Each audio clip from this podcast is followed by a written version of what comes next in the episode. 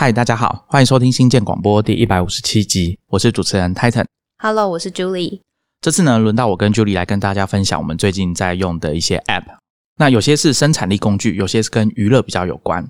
今天节目呢，大概可以分成四个部分，或者是你要说三点五也可以啦。我们第一个要跟大家分享的是两个 Mac 的荧幕截图工具，接着是跟截图也有一点关系啊、这种所谓的 OCR 啊光学辨识有关的 App，就是把图片上面的文字哦转成实际上你可以复制贴上编辑的文字。那第三个呢，则是跟我们每天上网贴文、分享网页有关的这个 URL 的一些处理。那最后呢，我们想跟大家分享几个跟声音、跟音乐有关的 App。我想，声音这件事情应该一直以来都是新鲜广播经常谈到的主题啊，不管是声音的科技，或者是声音 App 的这种应用啊，或者是我们我跟 Julie 还有例子，我们常常在讲听音乐这件事情啊，所以声音相关的 App 我们也会在今天节目最后跟大家分享。那一开始我们来跟大家分享两个 Mac 上面的荧幕截图工具，一个叫 CleanShot X，它是一个要付费的 App。那 Julie 呢，则会介绍另外一个功能上略有不同哦，但某些角度哦，你可能会觉得说它的功能比 CleanShot X 更强大的免费 App，叫做 Shutter S H O T T R，没有 E 哈。那我们等一下会分别就各个功能跟设计去轮流的分享。现在有很多人在聊天的时候，荧幕截图应该也是一个很常见使用的功能。收整，收整很重要。那我我先来回顾一下 macOS 上面内建的荧幕截图工具。系统有一个内建的快速键哦，就是 Shift Command 三跟四，Shift 加 Command 加三，好，这快速键呢就是截取整个荧幕，不管上面有什么，就全部截下来。那四的话呢，就是一个可以让你选取范围，然后它会在右下角告诉你说，哎，你现在选取的这个范围是多大哦，几个 pixel 乘以几个 pixel。那还有一些比较特别的功能哦，其实大家去系统偏好设定里面的快速键可以看到啊、比如说像 macOS 的 Shift Command 四，你按了一下空白键之后，它就会开始自动帮你选取视窗，甚至啊，有时候在后面背面的视窗，只要它有露出一角，你也可以直接截图截取那个后面的被遮起来的视窗。截取一个视窗的图片之后，它的预设值通常会帮你在视窗周围啊加上一个淡淡的阴影，阴影的周围基本上它就是一个透明的图，所以存档的时候就是 PNG 这个档案。那如果你在截图的时候，你按住 Option 键，再点一下这个你要解的视窗，那它就会自动把这个阴影消掉。那这个东西有一些影响啊，就是我们在写部落格的时候，哦，我刚刚有提到说，如果你是有阴影的话，它背景是透明的，这时候你的部落格的底色可能就会影响到这张图的显示。我自己是用了一段时间之后，最喜欢的是 Command Option 四，然后再加 Control，就是变成是 copy 的概念而已，它不会变成存档，所以不会为你的桌面增加了一堆凌乱的截图档。有时候真的只是单纯想要复制下来，然后贴到某个聊天视窗上就结束这件事情，所以我觉得这个还蛮不错的。然后我是前阵子在 Twitter 上面看到，也蛮多人就是在讨论这些实用的截图的快捷键。那其中一个也是比较少人提到，但是也蛮实用的是 Command Shift。加五，就是前面是讲三跟四嘛，那五的话其实就是还有包括可以录制荧幕啊，然后或者是你想要存档到不同的地方的一些选项，就是它会比较全面跟多功能一点。我觉得这个好像对蛮多人来说比三跟四更实用一点。对，因为它也可以让你选择，就是在截图的时候要不要显示游标，还有倒数计时。你可能有时候在截图的时候，你需要做一些操作再截图，那它可以用倒数计时的方式。那其实这个功能呢，更早以前是在 Mac 里面是有一个叫做荧幕截取工具吧，它是一个独立的 App。那大家现在去 Finder 里面的应用程式资料夹里面有一个 Utilities 啊、哦，应该是工具程式吧，就有一个。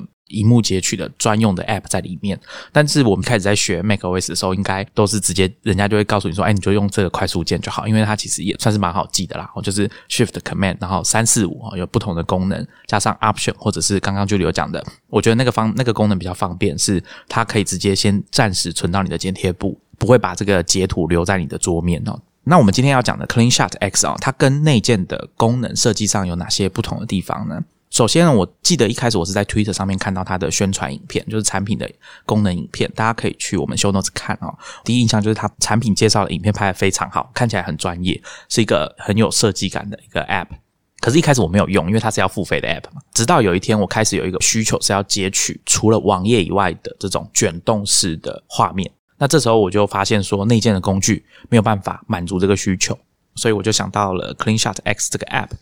它的功能之一就是让你选取一个范围，然后接着你就可以用滑鼠啊，用游标去卷动你的画面，然后它会把一张图直接生成一个很长的截图，而且它会直接把这个截图的缩图及时显示在你在截图的时候，所以你大概可以知道说你现在要截的这张图有多长，因为有时候要截的很长，你可能会有一点失去那个感觉，说这张图截完之后到底会有多长。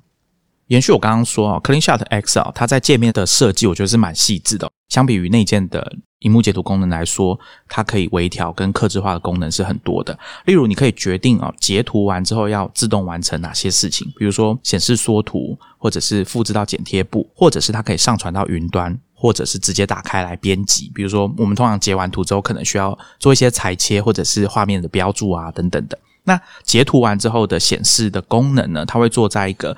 画面的左下角它会有一个浮动的视窗，会先显示你今天截完图的长相。这个功能就跟我们这几年的 macOS 开始哦，你截完图之后都会有一个浮动的视窗在右下角，这就有点像 iOS 上面啦。但 iOS 上面的截图它是在左下角哦，这个有点不一致啊。但它的概念应该就是一样的。像刚刚 Julie 有讲到说，用 Ctrl 的话，它会存在剪贴簿。那 Mac OS 后来的这个设计，应该就是希望它截图完之后，缩在右下角的时候，你可以直接把它拖拉放到你要上传的地方，或者是你要贴给别人看的地方，或者是你的文件。因为 Mac 的界面设计蛮强调用游标这种图像的操作，用拖拉放去完成很多事情。回到 CleanShot X 左下角的这个浮动的视窗，它有六个可以让你自定功能的按钮，包含说储存、复制或者是钉选，就是让这个截图啊一直先浮在桌面上面。可能有些人是需要参考用的。CleanShot 还有一个功能是，它可以把截图加上你的桌布，看是要指定什么颜色，或者是你可以指定一张桌布。那大家看一些软体的截图，去 Mac App Store 啊，或者是网络上看到很多截图，他们通常会有一个背景啊，这样看起来比较不会那么单调。那通常会选一张比较漂亮的桌布，或者是系统内建的桌布。刚刚还有我们还有讲到一件事情是，通常大家的桌面会有一点混乱嘛，有时候是因为截图的关系，你就存了很多荧幕截图在桌面上，或者是有些人习惯把正在工作的档案放在桌面上，那这时候要截图的时候，画面会有点乱。所以 CleanShot X 啊，它有一个功能，就是它可以隐藏桌面上面的 App icon。那快速键的设定，我觉得是最细致的，几乎我们刚刚讲的所有的功能，它都可以有一个单独的快速键。那他们最近在一次更新了之后呢，加入所谓 All in One 的设计，就有一点像刚刚 Julie 讲的内建的 Shift Command 加五。那它会把所有的选项都列出来，就会有一个像内建截图工具那样跑出一个工具列。画面上面呢，它会先框出一个你预计截图的范围。那这时候如果你要做的事情是你要截取一个视窗，或者是你要录影，那就可以在功能表上面直接选择。那它的荧幕录影有一个特色哦，是它可以开启你的 Mac 的视讯镜头，把你的画面也加到荧幕录影里面。我觉得这些功能哦，大致上来说跟内建的都没有差太多。可是我觉得它比较吸引我，或者说让我印象比较深刻的地方，除了前面的操作很流畅、功能设定很细致之外，它的编辑工具我觉得也比内建的预览程式还要更好。像它有内建马赛克的功能，我想这个对大家来说蛮重要的。如果你要用预览程式来处理，你就要用一个很明显的色块啊，去把它遮起来。哦，那其实这个在画面上有时候看起来不见得那么好看。那另外一个我觉得也很重要的功能是，它在裁切画面的时候是可以选择比例的，比如说是 free form 自由的形态，或者是你可以选五比三、四比三这种比例。那为什么我会特别讲呢？是因为以前 Mac 内建的预览程式，它是可以按住 Shift 维持你现在的比例去缩放、去裁切。可是，在某一次 OS 升级之后，你按住 Shift，它只会给你正方形的缩放，你怎么选它都只有正方形可以裁切。那这样其实蛮不方便的。其实 Shutter 这个工具呢，有一点类似于免费版的 CleanShot X，就是这样讲，也不是我自己这样定义啦，因为蛮多使用者，不管是在 Product Hunt 或是 Twitter 上面，都有这样子的感想。那虽然说它是去年十二月才推出，不过是因为今年一月中旬有人发到 Product Hunt 上面，然后他在 Twitter 上面跟大家大推特推，所以就是开始变得蛮受欢迎的。因为其实开发者本人并没有特别自己去 promote 这个产品，有点像是出于自己的需求，然后把它做出。出来，这样他自己并没有想要把它变成付费的产品等等的，但是有人用了之后就非常的感动，这样，然后就把它放到 Twitter 上面，结果在 Prada Hunt 上面也是有到当周的第四多的 upload。那我是因为这样看到，然后就想说，哎，那来试用看看，因为我一直没有去用 CleanShot X，虽然我有相对的需求，但我就想说要付费，但我好像觉得有点不想要为了单一一个功能就买一个软体。我用了 Shutter 之后也觉得非常的厉害。它很轻巧，可是功能很强大。它体积非常小，就只有一点多 MB 而已。开发者说他不会把 Shutter 当做是一个一般的荧幕截图工具，它的定位很明确，就是给设计师还有呃 UI 相关的开发者使用的一个工作平台。那 TA 就是你特别有习惯使用快速键，跟就是你很强调工作效率要很快速的这些使用者。一点五 MB 是说下载下来的档案。安装完之后大概是三点二 MB，那在使用的时候呢，记忆体大概是五十 MB。我是在我的旧的 Mac 二零一五年款 MacBook 上面去使用 Shutter，那那个作业系统我还让它停留在 macOS 十点十五啊，Catalina Clean Shot 作为对照，其实它也不大，但是跟 Shutter 一比就显得占的空间就比较大哦。它安装完之后大概是三十九 MB，已经算是 Shutter 的十倍大了。在使用中呢，它的记忆体大概使用量大概是一百五十 MB。那其实刚刚前面 Clean Shot X 有的功能，大部分呢 Shutter 都有，所以就是基本的图片编辑啊，然后或者是你可以直接把现有的图片也可以丢到 Shutter 里面去做编辑，那就是你可以直接加呃我们在截图里面会用到的情境的一些元件，譬如说箭头、线条啊，然后矩形啊等等的。那还有像是马赛克，它也是有模糊的效果，直接抹去的那个橡皮擦的效果。它的逻辑上其实就是盖上去一个跟。四周是颜色一样的矩形的框框，所以看起来就会觉得说那一整块都被橡皮擦擦掉的感觉。可是这件事情就是在图片颜色比较复杂的情况下，相对就会不是那么的自然。但我觉得普遍情境下应该还是很堪用。对它的那个橡皮擦功能其实蛮智慧的。如果它的那个框框是很规则的线条，比如说我们的软体界面不是会有一些分隔的栏位嘛？那通常分隔栏位的底色会有一点不一样，有的是白色，有的是灰色，它其实会自动套用上去。那只是说遇到一些比较复杂的情况，像就你刚刚讲的，或者是这个设计上面有渐层的话，那它看看起来效果可能就会显得比较突兀。那譬如说，它还有缩放的功能，它的最大可以放大到六千四百 percent 这么大的比例。你可以就是去让设计师啊，或是 PM 他们去看那个 pixel，这个功能上是比较实用的。那包括还有就是量尺的功能，就是图片上面不同物件的尺寸，还有物件之间它们的距离。这个在很多产品开发的工作流程里面，应该就是一个必备的事情。只要在图片上面移动游标的过程里面，你直接按上下的方向键就可以显示垂直的高度。那按左右键就可以去显示它们水平的距离。包括还有一个是它可以智慧化的去框选物件。譬如说你在选取一个 logo 或是一个文字的时候，它可以帮你自动调整到最适合的一个选取的范围。自动的去很贴近那个贴那个边，所以有时候你自己截图可能就会稍微多那么一点点之类的。Clean Shot X 它有这个功能，就是当大家在用选取范围去做荧幕截图的时候，它也会自动侦测你现在画面上的东西。比如说有一些网页上面，他们可能设计的关系会有一些分隔线，那它可以在设计上直接帮你贴紧那个分隔线，就有一点像是你要包含这个分隔线，还是不要包含这个分隔线。那截图背景的话，Shutter 有四种选项可以选，要有桌布的，或者是透明的，或者是你可以选择一个指定的颜色，或者是完全没有背景的。那还有我自己蛮喜欢的功能是取色器，就是你可以直接用 Tab 按 Tab 键就可以复制那个色码。不然我之前都是要截图丢去一些相关的取色的工具或是网站，就相对就多蛮多步骤的。所以这个是目前我也是用了蛮喜欢的功能。那它最近更新就是三月更新的几个大。大的功能的调整呢，就多了，像是 Clean Shot X 有提到的，截图下来之后的那个浮动视窗上面可以直接做一些简单的设定、编辑啊、复制啊、存档、上传跟 OCR 的辨识。那它下载下来可以直接放在 Menu Bar 里面，你随时要处理相关的图片的工作流程的时候，都还蛮方便选取的。我主要也有觉得开发者把这个网站做得很好，非常清楚的介绍它的功能啊、特色，还有使用上面的技巧。它有列出非常多它有规划当中的新功能，让大家去投票。譬如说字形的辨识，这个我个人非常期待。就是你常常看到很多人的 poster 啊，或者是这个网站上面使用的字形，这个功能就是可以帮你直接辨识出来说这是哪一个字形。然后还有像是可以直接上传图片到呃，可能像是 Google Docs 啊，或是 Dropbox 这些，那或者是 S 三。那像这个功能，目前的话就是需要去跟开发者联系。那也开放大家在上面许愿，就是你希望 Shutter 还有哪些功能这样子。其实讲起来，大家会觉得跟 Clean Shot X 真的是蛮类似的。之前有犹豫过要不要买 Clean Shot X，就是因为卷动荧幕截图的这个功能。蛮有趣的是，开发者有提到说，在使用者回馈里面，他没有想到卷动截图这个功能是最最最受欢迎的。他说，可能是他写的最有价值的三百行 code 吧。他说他自己是用 Swift 去做的，然后也有特别针对 M1 去做一些相关的优化，然后目前完全免费使用。他也没有提到说之后有收费的计划。那也希望就是他还有更多厉害的功能可以推出。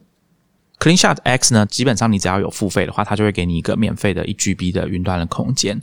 使用者可以设定截完图之后自动上传到云端，还可以设定在上传之前先问你要不要帮他加一个 tag。那它还有提供团队的功能，不过团队功能要另外付费就是了。这个部分大家可以去参考另外一个叫 Cloud App，它应该算很老牌，可能有超过十年的历史了，让团队共享档案跟文件，并且啊去控制这个权限的部分。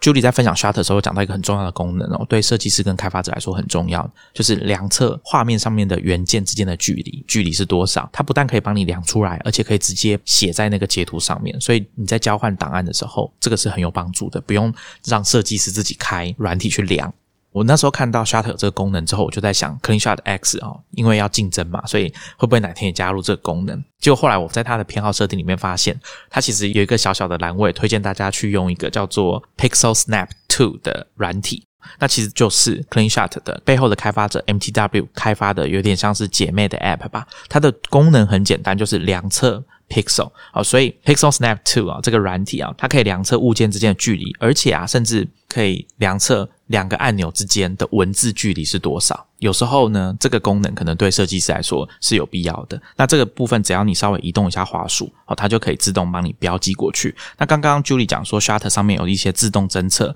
物件的这个边界啊，Pixel Snap 上面也有这个功能。他们有说自己有跟这种设计界面的四大天王 App 啦，哈，像 Sketch 啦、Adobe X D、Figma，还有 Affinity Suite 啊，就是有做整合。如果你已经有买 CleanShot X 的话，那你买 Pixel Snap Two 可以打折，或者是你可以单买 Pixel Snap Two，它有基本的截图功能。所以我在想说，哎，会不会哪一天 CleanShot X 它有简单的量测功能，就像 Shutter 一样？所以对我来说啊，我大概不会再买 Pixel Snap Two 哦，但我可能会去加装 Shutter 啊，这样我两边的功能都有了。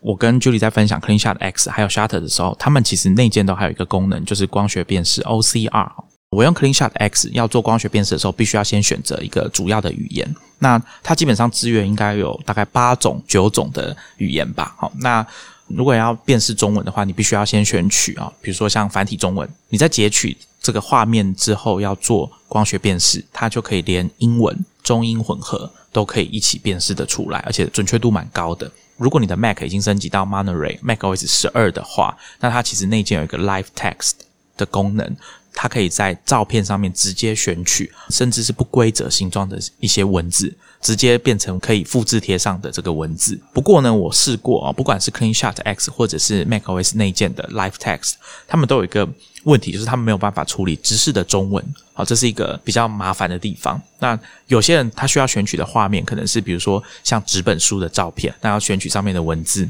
呃，我记得 Shutter 好像也不行，对不对？对，其实 Shutter 也不行做到只是中文的辨识，但是 Shutter 的 OCR 是它所有功能里面我目前使用频率最高而且最喜欢的。但当然前提是因为我现在的 MacBook 我没有升级到最新的系统，因为它现在内建的版本就可以做到 OCR 了嘛。但因为我一直没有动力去升级，我还活在以前就是老 Mac 升级过后的那个阴影，我有受创过，所以我现在都不会马上。做升级都会隔蛮久的，甚至会跳过中间好几次的版本这样。但如果跟我一样还没有升级到最新系统的人，我自己非常推荐你就单纯为 OCR 这个功能用 Shutter 都很值得，因为它以目前繁体中文辨识来说，我至少我印象中都没有任何出错的状况出现，然后转换非常快速，我很常会用来。譬如说，呃，如果你要看简报上面的文字啊，或者是现在很多知识型的内容也都会做成图片的形式嘛，那这时候你可以 OCR 直接去摘取你想要的文字内容去做成笔记。我觉得这个不用自己打字就省了非常多力气。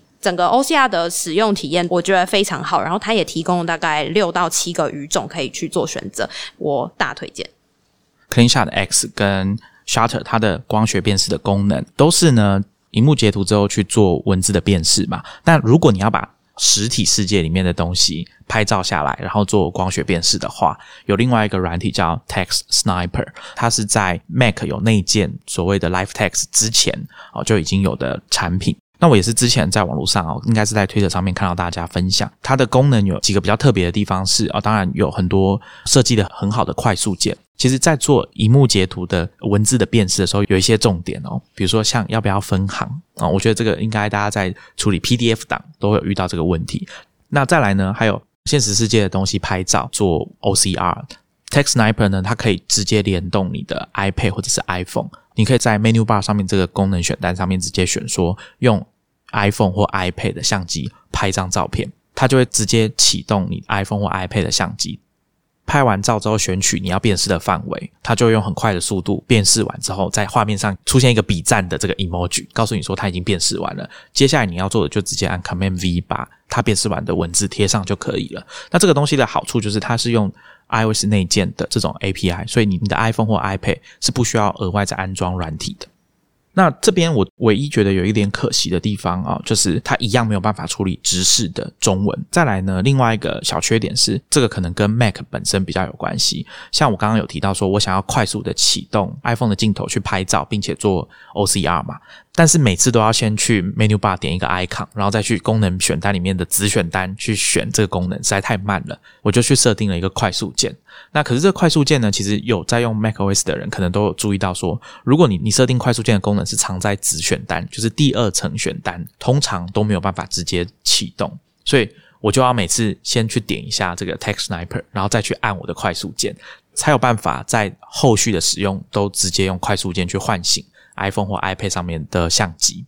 那刚刚 Julie 有说他在使用 Shutter 的光学辨识，很多都是因为在吸收这些。知识型的内容，他们会做成图表、图卡的形式嘛？那我的部分呢，是因为在看书的时候，有一些内文以前都只能用打字的方式输入，那现在呢，有 Text Sniper 这样子的功能，或者是我先拍照，拍照完之后再截图，哦，再做光学辨识这种功能哦，某些程度上在做批次啊，大量的处理的时候会比较轻松。那特别是像 Text Sniper 让 Mac 跟 iPhone 有做结合的设计，我觉得是很方便的。但是我并没有放弃，就是寻找这种直视的中文的解决方案哦。我后来有找到一个叫 Text Scanner（ 括号 OCR） 这个 App，在 App Store 里面，它是一个 Freemium 的 App，就是基本上可以免费使用，那你也可以付费订阅，取得一些比较进阶的功能。那我试过，它在处理支行排版的中文是没有问题的，只有一个小缺点，就是它没有办法应付我们中文全形的逗号。不知道为什么，就是在辨识完之后，会把这个逗号转换成半形的这个英文逗号，然后再加上空格。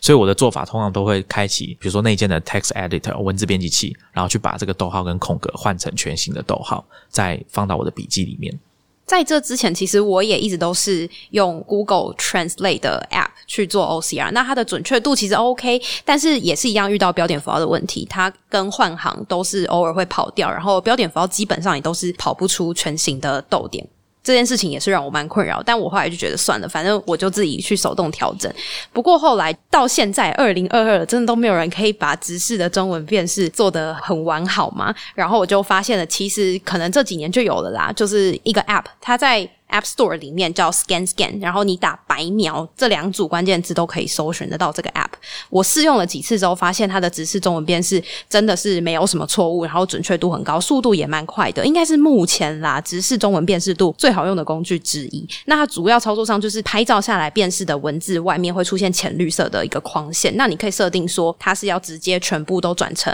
文字，或者是你自己手动去选取，比如说前三行或者中间那三行之类的你要的范围，那你就可以看。到辨识之后的内容，而且我自己觉得蛮不错一点是，它提供所谓的校对功能，就是它会分成上下两个版面，下面有原图片，然后上面是辨识后的结果，你就可以去比较核对，说有没有字是它没有转换成对的内容。那你也可以直接把这个辨识后的结果直接做翻译，它那一件可能就是有串一些翻译的软体这样。或者是你也可以选择把这些辨识完的文字输出成各种格式，跟串到第三方的 App 里面。那蛮多都是大家常用的笔记软体，就是可以直接导过去做贴上，像是 Notion 啊、Bear、Telegram、Ulysses、OneNote 跟 iOS 内建的备忘录。其他的话，因为白描是一个来自中国的 App，所以蛮多都是当地比较主流的工具。那这个 App 其实不用注册就可以使用。那免费版本的话，每天使用的次数跟处理的字数都有上限。付费的话，其实蛮好的，是它是买断的，所以换算下来，你买断的话不到台币两百块。所以我觉得，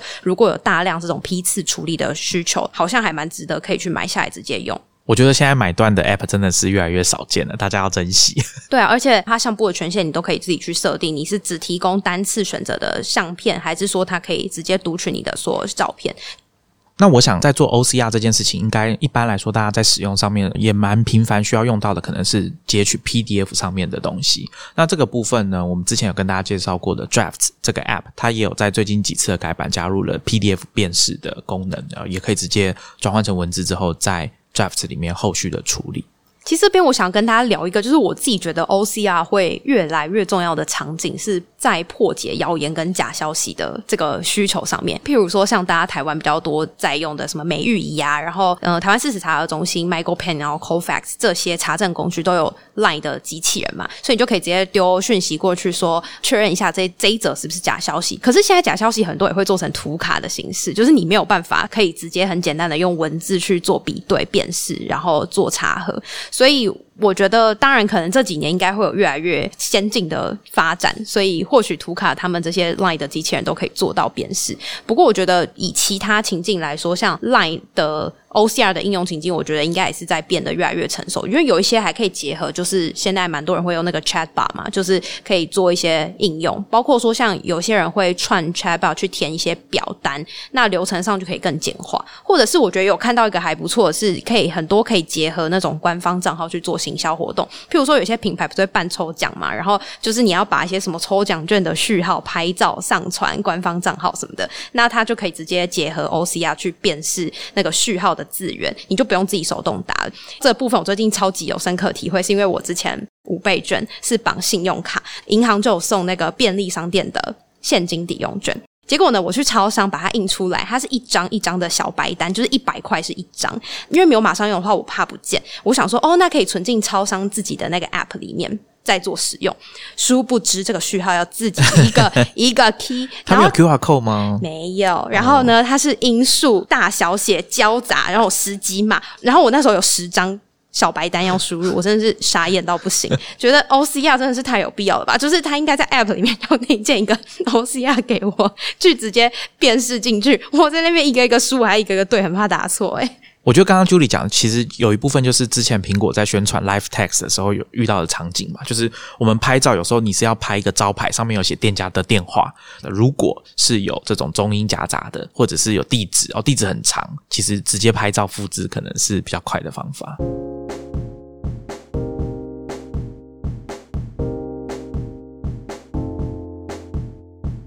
接下来要跟大家分享，是我目前就是每天都会觉得非常必备而且不可或缺的工具。它虽然很小，但是我觉得它很重要。这个 App 叫做 Tracker Zapper，那它也是一款 Mac 的 Menu Bar 的 App。开发者有放在 GitHub 上面，你可以直接去那边下载下来之后，它会在你的电脑里面背景运作。它的整个功能上就是非常的简单，意思就是你在复制网址的时候呢，到贴上的地方的时候，追踪码都会不见。它等于在贴上的过程当中，它就会自动去掉，所以你在贴上之后就会看不到那一串追踪码，会是干干净净，看起来非常舒服的一串干净的网址，就是一个这么简单的工具，其实就解决我很多的痛苦。因为我对这件事情有点龟毛，还是强迫症，我也不知道。就是我看到那一串追踪码，就会自己平常啦，在还没有使用这个工具之前，我都会自己手动去把它删掉，因为这个对于工作流程或是平常使用电脑的。怎样品质吗？就是对我来说可以提升很多，因为转贴网址这件事情应该是很多人平常每天都会做的事情，但我也不知道有没有人跟我一样，就是有没有这么在在意干净网址啊。总之，我觉得很需要，就是然后也推荐给就是受不了脏脏网址的大家。对，刚刚 Julie 讲这个我很有感哦，因为现在有很多通讯软体啊，你在分享这些网址的时候，它其实就是会完整的呈现这个网址。那当然有一些必要性，因为需要提供大家一些资讯去辨认说这个网址是不是原始的网址，是不是有问题的网址，不要来路不明。我相信大家也不想要说完全只看到一个被这个 App 去缩减过的网址，因为你其实完全没有办法辨识它内容是什么，或者是说这是来自于哪里的网址。所以 Julie 讲的这个可以把后面我们看到所谓的 UTM 追踪码直接去掉了这个功能，在美观上面，像 Line 啊 Telegram，其实在上面都会直接显示原始的网址。那我相信大家如果有常常在分享 Facebook 上面的内容的话，你就会看到那一长串非常难看的网址。那我接下来跟大家分享另外一个叫做 Implosion 的 extension，它是一个在 iOS 的 Safari 上面的延伸套件哦。它的目的就是要把特殊的这个网页的格式 AMP 把它去掉，所以大家可以想象 Implosion 就有点像是 AMP 加上 Explosion。那大家去看这个 App 的 icon，你会发现它就是一个闪电哦这种连接的图，然后背后有一个爆炸的图案。我们先解释一下什么叫做 AMP 好了啊。Google 大概从二零一八年开始啊，针对行动网页去设计的一种规格啊，全称叫做 Accelerated Mobile Pages。为了要加速行动网页载入的这个速度，去提升大家上网浏览网页的体验，有一点像是以前 Facebook 在推的这种 Instant Article 的这个格式。所以大家在 Facebook 的 App 里面，如果你点的这个连接，这个网页有针对 Instant Article 去做设计的话。载入的速度就会非常快，但是呢，这个 Instant Article 跟 AMP 都有一个同样的缺点，因为他们的目的都是为了要加快载入的速度，所以不得不在网页的规格设计上面做一些统一化的规定，跟删除掉一些可以做。特殊变化的设计，那这些东西其实对一些人来说，可能讲究效率的人来说，可能觉得没什么，但是它进一步会影响到可以使用的一些功能哦，比如说像 AMP，它就会限制你说有一些 JavaScript 的东西你是完全不能用的，这样使用者在使用这些网页的时候，有一些特殊的功能，或者是网页有自己有特殊的设计。其实是会完全无法使用。那再加上分享的时候，它的网址就会是 AMP 的网址，这让我非常的不高兴。就有一点像刚刚 Julie 讲的，你在分享网址的时候，后面有一串追踪码，会很丑。那我不想要复制到 AMP 的这个网址。以我最常看到的这个 TechCrunch 网页为例，只要你大家 Google 搜寻到，点进去 TechCrunch 哦，它有支援 AMP，所以在以前有一段时间，我不知道现在还是不是，因为我已经用了 Implosion，那以前都会导到 AMP 的网页，我都要再另外去把网址点开，然后去换成原始的网址。那这个东西它其实会影响到一些第三方软体的使用。我如果没记错，可能是像 Instapaper 这种稍后再读的软体，好像 AMP 就会对它有一些影响。Implosion 呢，它有一个计数器啊，就会告诉你说你 Implosion 已经在你的 iPhone 上面作用了多少次这样子。那我看我已经使用了好几百次哦，其中最多的可能就是 TechCrunch，还有中央社他们的行动版网页，那还有一些部落格哦，可能都会有 AMP 的设计啊，所以这个都被 Implosion 处理掉了。Implosion 的开发者呢叫 Christian Selig 啊，他曾经在 Apple 实习过。假如你有在用 Reddit 的话，可以考虑一下他做的 App 叫做 Apollo，我觉得做的很好。我自己在用 Reddit 的时候是比较倾向用 Apollo 来逛 Reddit。另外一个跟网址比较有关的一个，我平常也很常在用的 extension 呢，叫做 Copycat。它就是可以快速的让你用想要的形式去复制这个分页的标题跟 URL。那它总共有九种形式可以选，包括 Markdown 的啊、HTML 啊，或者是你想要分成两行，就是上面是标题，底下那一行是 URL 的个别单行，或者是只要标题、只要网址等等的任君挑选。那它有几组快捷键可以用，就是你不用再去点。extension，然后去选择你要使用的形式。设定上自己，我觉得有一个蛮贴心的是，它可以根据你最近的使用的形式来去做排序，所以点选的时候会更直觉、快速一点。那这个 extension 也是有开源在 GitHub 上面。那开发者是说，他起心动念是因为当时可能就是也早就有其他类似功能的 extension 了啦，但是使用上对他自己个人来说都还是有点太复杂，就是还是要有好几个步骤等等的。像是他自己当时是常常想要复制 pull request 的标。标题跟 URL，所以这个对他来说就蛮需要，所以他才自己动手做了这个 extension。那我们的平常的工作情境就是文字工作内容相关，会蛮常需要复制各种标题跟网址的。而且我想，除了文字工作者之外，有在用笔记软体的读者，应该多少都会有这样的需求。就是我觉得至少它目前的使用率对我来说是蛮高的，我每天几乎都会去点开来推荐给各位要复制标题、再复制网址、各种很冗长的。形式上面 有点不耐烦的大家，就是这个，我觉得还蛮简单，但是也是很实用。我跟 Julie 一样有这种需求，那我的做法是用我们之前有跟大家介绍过一个，在你的 Mac 里面各个档案跟网页之间建立连接的一个 App 叫 Hook，H O O K。那它里面有一个功能，就是当你叫出 Hook 的界面之后，它会直接读取你的网页。还有跟 Julie 介绍的 Copycat 的一个不一样的地方是，它在文件上面也可以这样用。比如说，像我在逛一个网页的时候，我开启 Hook，我就可以把它的网页标题跟网址用 Markdown 的格式把它 copy 下来，贴到我的剪贴簿上面，然后我可以做后续的处理。那 Hook 还有一个不错的功能是，它可以做 Mac 里面网页啊，或者是文件档案的连接。所以其实不是只有网页，它可以 copy 网页名称跟网址啊。如果今天是一个档案，它也可以把这个档案的名称跟这个档案在系统里面的连接也一起 copy 下来。所以我觉得这个有时候在整理资料的时候是非常方便的。当你有需要参考资料的时候，你就可以很快透过这个 Hook 的连接，打开你的电脑里面的任何一个档案，或者是 email、图片啊、影片啊等等的。好，那我们今天节目的最后一部分呢，想跟大家分享几个跟声音啊、音乐有关的 App。那第一个我要跟大家分享的叫做 Soar，S O O R，它是一个 Apple Music 的第三方 App，支援 iOS 跟 iPad OS，目前还没有 Mac 版。不过如果你是 M1 Mac 的话，你也可以直接呃在购买 Soar 之后，直接在你的 Mac 上面下载它的 iOS 版本。大家可能会有点困惑，说，哎，为什么要用第三方的 App？当然是因为 Apple Music 没有办法满足一些使用者的需求啊。那首先应该有蛮多人不喜欢 Apple Music 的界面的，那更不用说它在操作设计上面跟资料的读取速度。比如说你在从你按下播放键到音乐真的跑出来，我看到大部分的说法都认为 Apple Music 在这个部分比不上 Spotify，甚至有一种说法，我之前有看过，大概一两年前，它在网页版的 Apple Music 体验都还比。Mac 内建的这个 Music App 还要来得更好，那我不知道听众们有没有类似的感觉？那这个 Soul 呢，它是一个印度的独立开发者，他的名字叫 Tenmay 啊，我不知道是不是这样发音啊。那我觉得很有趣，是因为这是我第二个注意到的印度的独立开发者开发的 App。之前还有一个是我们之前有跟大家介绍过的字典软体，叫做 Look Up。那 s o r 呢？它是联动你的 Apple Music 账号的。那它的好处呢，就是可以让你制定首页。它就是对照 Apple Music 上面的一些区块，比如说有一个区块是 For You，或者是 Browsing，或者是列出有推荐的电台啦、单曲跟专辑的排行榜，或者是 Apple Music 想要推荐的播放列表等等的。还有你自己的音乐库里面的这些区块。那在 Soar 里面，你都可以自动编排，因为在 Apple Music 里面你是没有办法调整这些东西的。我作为 Spotify 使用者，听到这个部分就是非常的想要。之后，如果 Spotify 愿意的话，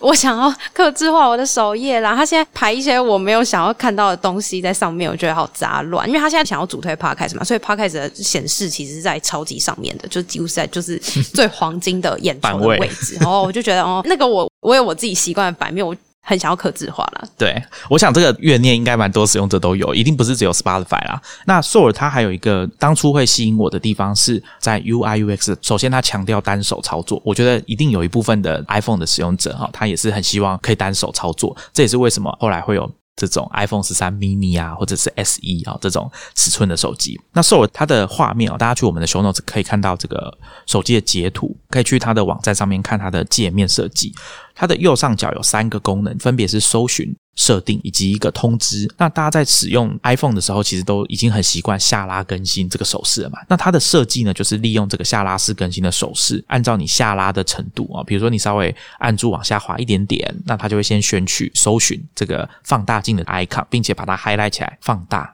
荧幕上会有一个文字的说明，说你现在手指放开，它就会进入搜寻的功能。甚至它在偏好设定有微调，说如果你不习惯这个操作的话，那它可以让你设定说你要停留个零点五秒，它才会启动搜寻这个功能。你就可以按照你下拉的程度操作，说你要选取搜寻，还是偏好设定，还是通知。这个通知功能呢，它会显示的就是你有 follow 的艺人，他们即将要发行的音乐，所以你可以选择你要追踪哪些艺人。哦，这也是 Apple Music 上面现在已经取消了功能。那这个部分呢，它的设计我觉得很特别哦。当你开始有关注一些艺人的时候，他会把他们最近发行的音乐用这种叠合的方式，大家可以想象，就桌上有一摞 CD 叠上去，那显示的就会是最上面的那个 CD 的封面嘛，右手边就会是这这个单曲或者是专辑的一些资讯哦。那这时候你的单手操作就会发挥它的威力哦，就是你的拇指可以在上面拨那个专辑封面，那你往旁边拨，它就会换下一张，让你看到最近发行的音乐到底有哪些。那这种有别于列表式的呈现，我觉得是很特别的。在操作 Soul 的时候，也可以关注它的一些动画，比如说像现在几乎所有的音乐相关或者 Pocket 相关的 App，会把这个播放的界面缩在。荧幕的下方会有一个功能表嘛？那它在缩放的这个过程中，大家可以用手指去移动这个界面，让它呃有点像是说把底下的这个功能表往上拉，你会看到它动画的变化。那你把功能表把它往上拉之后呢，你就会看到一个很复古的界面哦，是以前大家在用 iPad 的时候，在用 iTunes 时期一度蛮受到大家欢迎的这种 Cover Flow 的界面啊，模仿实体的这种 CD 播放机的封面排列的这种方式。所以还有一些界面上，我觉得蛮特别的地方是，当你在浏览一些音乐的时候，你决定要把这首歌或者是这张专辑加到你的播放列表里面的时候，它除了用这种常见的这种选单式决定要稍后播放还是加到播放列表最后面，有这些简单的列表式选择之外，其实你也可以用我们刚刚讲到拇指去按住这个音乐的选项，稍微往下拉，就是用拇指去操作的话，荧幕下面会有几个选项。就是你可以直接把这个缩图哦，直接丢到那个方格里面，比如说下一首播放，或者是加到新的播放列表，你也可以加到稍后播放列表里面的最尾端。大家可以理解，就是我这样子一路讲下来哦，Soul 它很重视的就是这个 UI 的变化跟设计啊，就是单手的操作，然后尽可能也是用这种拖拉放的方式去显示。那当然，它也具备原本这种选单式的界面。那还有另外一个 Apple Music 没有的功能呢，是 Magic Mix 智慧型播放清单。你可以设定一些条件，比如说是 Apple Music 的音乐，还是你自己的音乐库，然后是跟某个艺人很像的音乐类型，还是某个艺人的音乐。那再加上一些限制，比如说哪一年以前的，或者是可以限定歌曲的数目，然后就做成一个播放列表。甚至你可以把多重的条件加在一起，建立一个新的，它所谓的 Magic Mix。这个智慧型播放列表，其实在手机版的 Music 啊，Apple Music 的 App 里面是没有这个功能的。现在应该只能手动去编辑你的播放列表。但是在以前 iTunes 啊，就我的了解，大家应该还蛮喜欢用智慧型播放列表的，因为它可以列出你喜欢的音乐、你听过的音乐、你给过四颗星、三颗星以上、播放过五十次的音乐，或者是像刚刚我提到的两千年以前的音乐，你今天想要怀旧一下。特定类型的音乐是完全可以透过智慧型播放列表去完成的。那 Soul 有一个很特殊的设计，是它在二零二零年的时候呢，被大家特别提出来讲，就是因为那时候苹果不是在 iOS 十四加入了 Widget 的设计嘛，它是没有办法做互动设计的。Widget 的设计是让使用者可以看到上面显示的资讯，并且点一下 Widget 之后，就可以打开那个 App 进到相对应的区块。那我知道很多人都希望。音乐或者是播放类型的 widget 可以直接让你在 widget 上面做互动。那苹果这过去两年都完全禁止这件事。Soul 的开发者他就想了一个很特别的方法哦。Soul 也有提供一个长得像音乐播放器的 widget，左边是音乐的封面，右边是音乐的资讯。那在音乐的封面上面呢，有播放、回转跟快转。这三个控制钮，那如果你去点了那个播放的控制钮，你会发现画面会闪一下，因为这时候 Soul 的做法就是快速启动 Soul 的 App，并且再把它关掉，推到背景。那在这个过程中，就去执行你按的播放或暂停键的功能。那个画面会闪一下，但是你看起来就像是正常在操作，可以跟你互动的微距一样。那虽然我觉得这个体验有点怪啦，因为我我猜大部分人不喜欢手机画面这样子快速的去闪动，但是他的确找到一个很特殊的方式哦，去让味觉变成可以互动。所以如果有一天 Apple Music 慢慢优化的话，那这些第三方 App 的生存的空间会不会就相对就没有那么大优势？我觉得 Soul 吸引我的地方在于，我强调单手操作，还有创新的 UI 设计。首先在 Apple Music 上面没有嘛？那其实，在其他的 App，我看到比较接近的，可能就是 Castro Podcast App。我觉得 Castro 在当时哦是比较突出的。那 Soul 呢？我觉得独立开发者很重要的一点就是，他必须要有一个特色。那他会把他自己对于 App 的界面跟设计理念哦，灌注在他自己设计的 App 上面，以。听音乐来说，因为毕竟 Apple Music 的使用者哦，在全球有有数千万人，所以我觉得这个基数应该是够大的。那他也把这个 App 做成一个买断式的付费 App，还有他把一些刻字化的功能。如果你听音乐的习惯哦是比较特别的，或者说你觉得苹果的设计常常有点爱找你，那。这个部分我们其实之前在我们的科技创业周报有提到了。毕竟呢，像 Apple 或者是 Spotify 服务的使用者哦，是数以千万甚至上亿计的。他们在设计的时候必须要考量的地方非常多。我们当时引用的应该是这个哈莱这个第三方拍照的 App 的设计师说的话。苹果他们在做这些设计的时候，要照顾到大部分的使用者。那这个所谓的照顾呢，并不是说满足所有人的需求，而是尽可能的让大部分人可以顺畅的操作去使用这个服务。那你提供过度的克制化跟复杂的选项，在使用者体验上面，其实有时候是扣分的，会让很多新加入的使用者不知所措。所以我觉得反过来讲，这些有强烈个人风格的 App 啊，在这方面反而可以让自己显得比较突出。但是无可避免的，毕竟 Soar 是一个使用 Apple Music 的 API 跟 iOS 里面的 Music Kit 的第三方 App，所以它还是有很多事情它是做不到的。比如说像 Apple Music 有提供的 MV，或者是 Beats One 电台的功能。那或者是在歌词的部分呢？虽然 Soar 也提供动态的歌词哦，但是 Apple Music 的动态歌词其实做的更细致。就是除了在 Highlight 现在正在唱的这段歌词之外，在 Apple Music 你甚至可以往前或往后去点你要的歌词，那音乐就会从你点选的歌词的时间点开始播放。那 Soar 还有一个最大的缺点是，我觉得这就是苹果在系统设计上面给的限制哦，就是。在你的手机的锁定画面都会显示这个正在播放的音乐或 podcast 的封面以及控制选项嘛，播放、暂停、下一首等等的。那如果你是在用 Soar，你的手机锁定画面显示出来的是 Apple Music，我觉得这是很没有道理的设计。它应该要让你可以进去 Soar 才对啊，因为其他的 podcast app 都可以这样做。因为我自己是 Spotify 的使用者嘛，但是在研究 Apple Music 的这个过程当中，我是偶然发现，就是有一个 App，就是它蛮新的，可能是二三月才推出的。那它的一些使用者回馈让我开始蛮好奇，就是这种第三方的 App 还可以玩出什么新花样？这个 App 叫做 Music Mate for Apple Music。那它其实不是什么交友软体，主要是它一个蛮轻的轻社交功能，就是它可以让你偷看附近 Apple Music 的用户。都在听什么样的歌曲？当然，前提是他也有用 Music Mate 这个 App 啦。那如果你你也觉得蛮喜欢这首歌的话，你可以直接收藏到你自己的播放清单里面。那偷看功能，我觉得某程度蛮符合我自己的这种社交潜水行为，就是我蛮喜欢去看网络上各种留言啊、评论啊，有时候这些带来的。有趣程度跟收获，我觉得是远远超过原本内容的，可以无限的延伸出去。这样，那像有时候听音乐这件事情，虽然是一个蛮私密的行为，或是一个蛮个人的空间里面你会享受的事情，但是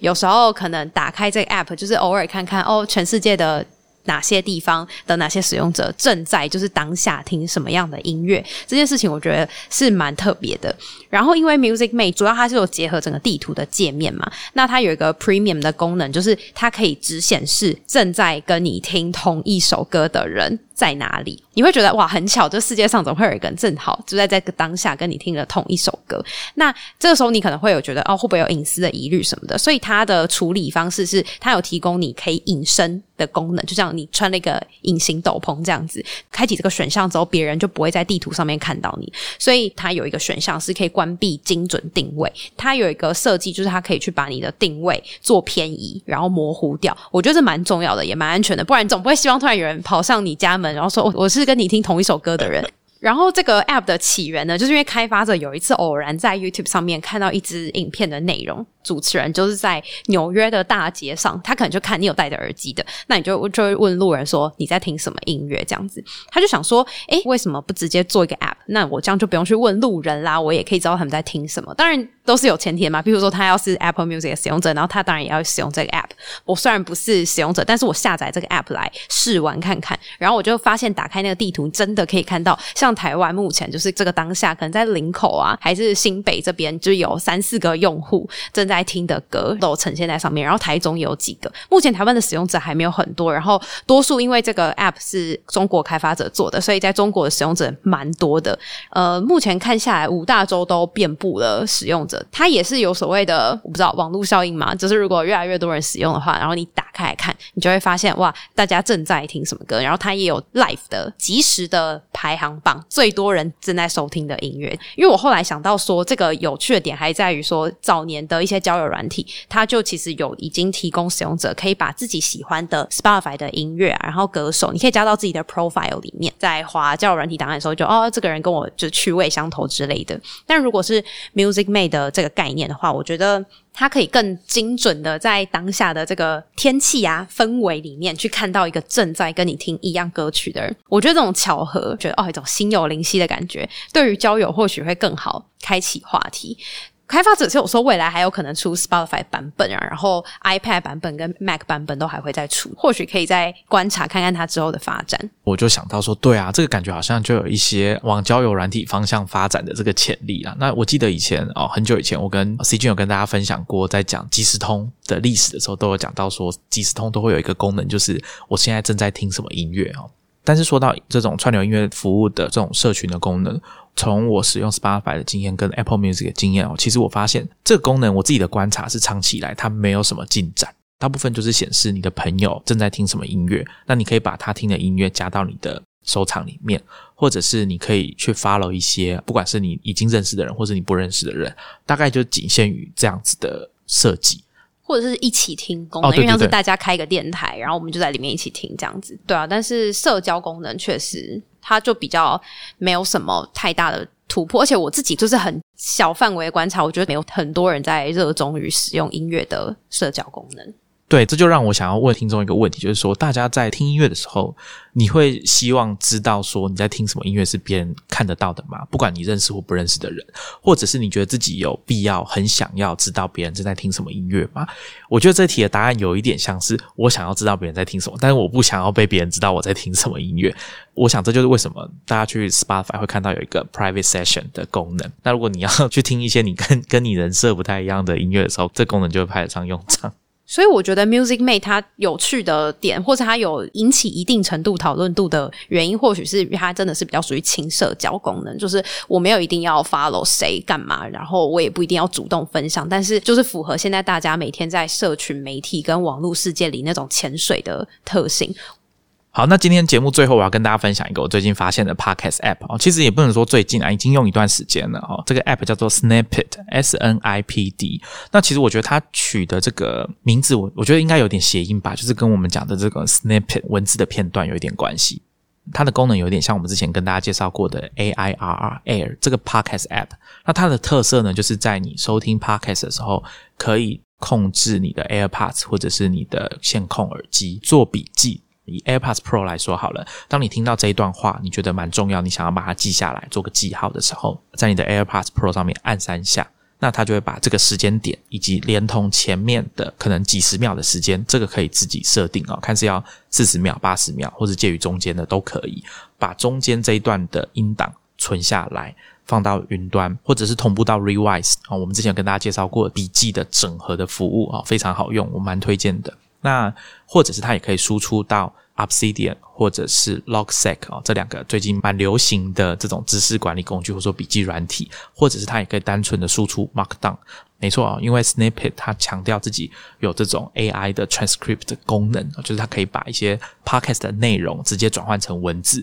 甚至它可以让你有一点像是及时的显示啊，现在在收听的部分哦，是在整个逐字稿的那个部分，就有点像听乐的时候会看那个动态歌词嘛。那我猜哦，它在串接的 API 应该是串我们之前跟大家介绍 Listen Notes 啊这个 podcast 的资料库，它基本上应该是现在全球最大在专门收集 podcast 资料的搜寻引擎吧。那我们之前有两度访问过这个 Listen Notes 的创办人啊方文斌先生，那大家可以去我们的 Show Notes 去找相关的集数来听。那 Snippet 的好处是什么？为什么我说我很想要赶快跟大家分享？就是因为它可以让我在用 Snippet 收听 podcast 的时候。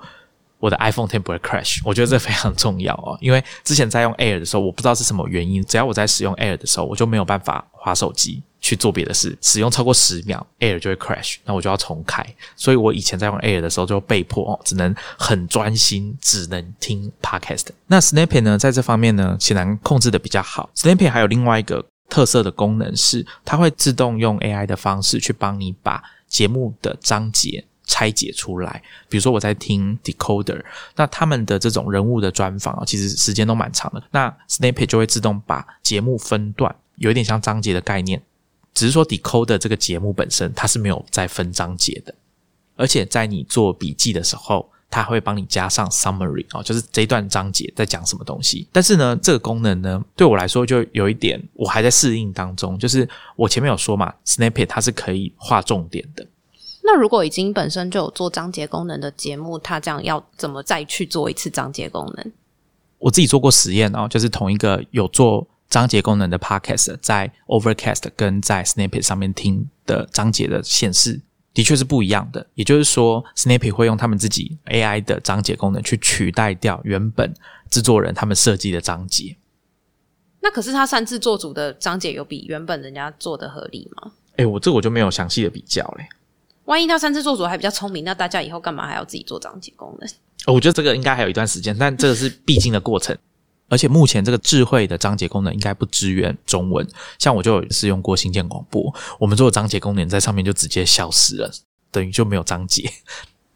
那 Snippet 还有一个小小的缺点啊，就是它不像 Overcast 或者是 Castro 还有 Pocket Cast 这些 App，过去几年都已经陆续加入了我们讲 Voice Boost 啊，就是强化音量、凸显人声的这个设计啊。因为我们知道听 Podcast 很多时候录制的人有些是比较业余的啊，并没有那么专业的设备跟环境，所以录音的品质上面会需要一些补强。那 Overcast 算是第一个带起这个风气的 App。那只是 Snippet，我现在看他们还没有这方面的设计，或者是另外一个也大家蛮常用的，就是会把空白的部分直接用软体把它卡掉哦，就等于是增加你收听 Podcast 的效率啊等等的。